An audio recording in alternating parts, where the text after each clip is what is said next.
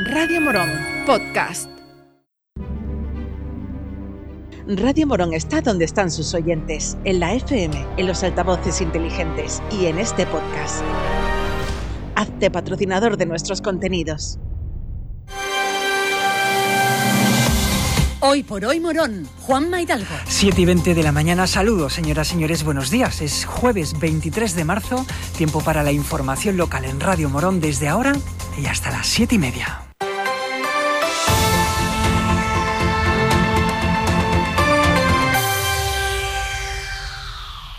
Este año se conmemora el 50 aniversario de la muerte de Diego Amaya Flores, conocido popularmente como Diego del Gastor.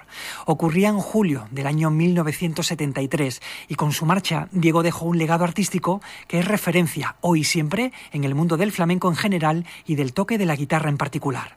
La Delegación de Cultura y Turismo ha presentado un amplio programa de actividades para realzar, aún más si cabe, la figura de este guitarrista universal, que se van a celebrar en diferentes espacios, algunos al aire libre, como los jardines de la Carrera o los Palomitos y otros en recintos cerrados como el Espacio Santa Clara, el Teatro Oriente o la Peña Flamenca El Gallo. Precisamente la Peña Flamenca El Gallo fue el lugar elegido para la presentación oficial de estas actividades programadas para los próximos meses y allí se dieron cita algunos de sus protagonistas. Escuchamos en primer lugar al alcalde de la ciudad, Juan Manuel Rodríguez. Eh, agradecer en primer lugar también a la Peña Flamenca, ¿no? a Tertulia Flamenca, por acogernos, medalla de oro de nuestra ciudad, lo miraba ahora y lo recordaba con cariño y como no, pues para mí es un orgullo.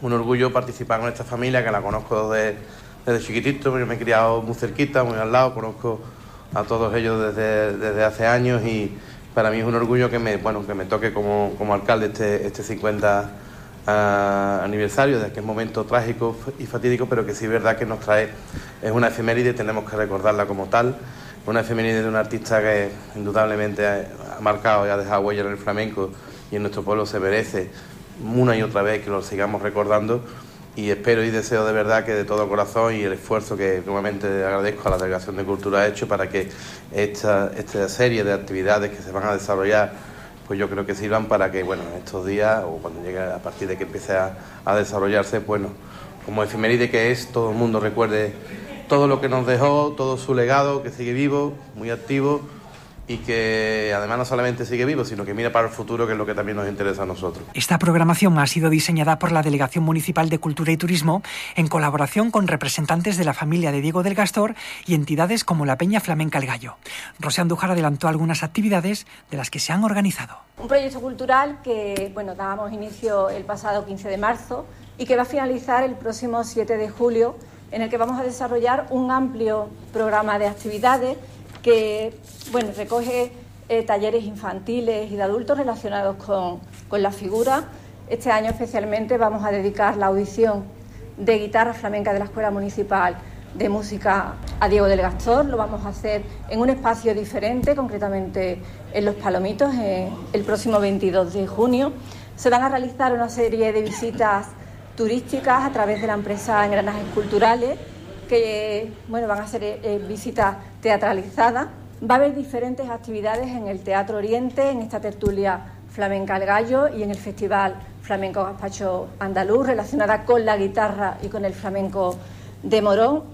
El Espacio Cultural Santa Clara va a recoger eh, Flamenco Project, eh, una exposición cultural que vamos a hacer eh, con la colaboración del grupo Ocio Creativo y destacamos especialmente pues una pintura mural y que en esta ocasión pues lo hacemos de de la mano de artistas locales, concretamente de Alejandro, de Laura y de Antonio García, y que bueno, que forma parte de este programa, de un programa totalmente abierto, vivo, que se van a ir incluyendo más actividades. Queremos hacer, eh, dar un espacio destacado a los artistas de la familia del Gastor.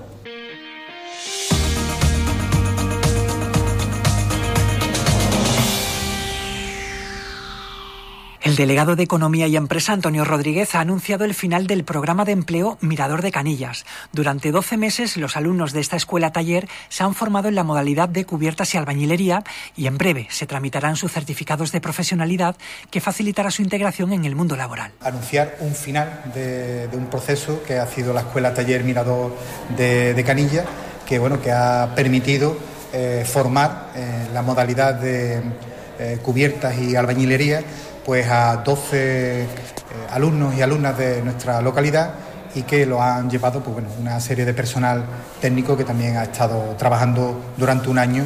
Eh, nada más que terminen, que termina el día 24, el viernes, también empieza el proceso para eh, bueno, acreditarles un certificado de profesionalidad que va a permitir que esas 12 personas pues, tengan eh, una capacitación y que puedan tener un mejor acceso a, la, a, integrarse laboralmente y, en un una oferta de, trabajo que, está muy demandada últimamente y donde eh, pues carecen, se, carece de personal cualificado. Por tanto, el ayuntamiento ha estado eh, promoviendo este, esta escuela taller, se ha estado ejecutando en el centro de, empresas de formación de centro de formación de la estación, han estado haciendo las prácticas, como ya he dicho, en la en Canilla y bueno, un final que esperemos que, haya cualificado a estos chicos y chicas para encontrar trabajo lo antes posible. Les hablamos ahora de una convocatoria para hoy, a las 5 de la tarde, en la Plaza del Ayuntamiento. Se trata de una concentración en defensa de la sanidad pública organizada por las AMPAs de todos los centros educativos de Morón, también por los sindicatos y colectivos de la escuela pública. Hemos hablado con Natalia Rojas, miembro del AMPA del Colegio Llanete y también del AMPA del IES Fuente Nueva. Simplemente que ante la bajada de, natalidad que sufre nuestro pueblo, eh, la delegación decide nuevamente volver a recortar líneas eh, evita, eh, sin, sin querer o queriendo, hace que nuestras aulas se encuentren masificadas, haya recorte del profesional, ¿no? Del, lo que es el profesorado, y haber aulas masificadas con niños eh, que se encuentran también entre ellos con una atención especial, hace que, que esos tutores, esos docentes, pues se la vean a diario con una complicación a la hora de dar esas clases, cuando lo correcto lo más adecuado para tener una educación de calidad sería aprovechar esa bajada de natalidad para una bajada de ratio, ¿vale? Así que nosotros luchamos por eso, por no a una masificación de aulas, no a más recortes de línea, no a, a, esos recortes en profesores de apoyo que se están quitando también y queremos una bajada de ratio ya.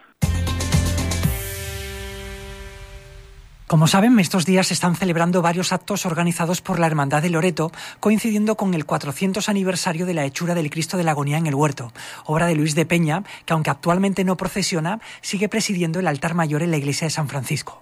Una exposición fotográfica en el espacio Santa Clara y una conferencia a cargo de Juan Diego Matamorillas han sido algunos proyectos en los que se han trabajado en las últimas semanas. Y ayer se estrenó en el canal de YouTube de la Hermandad un vídeo documental dirigido por Natalia Martín que recoge una selección de imágenes de las salidas profesionales de este Cristo en los años 80 y 90. Rafael Jesús López es diputado de Culto y Formación de la Hermandad de Loreto. Se ha hecho un poco para mm, recoger todo lo que es eh, las celebraciones que estamos realizando en torno a la imagen del Cristo.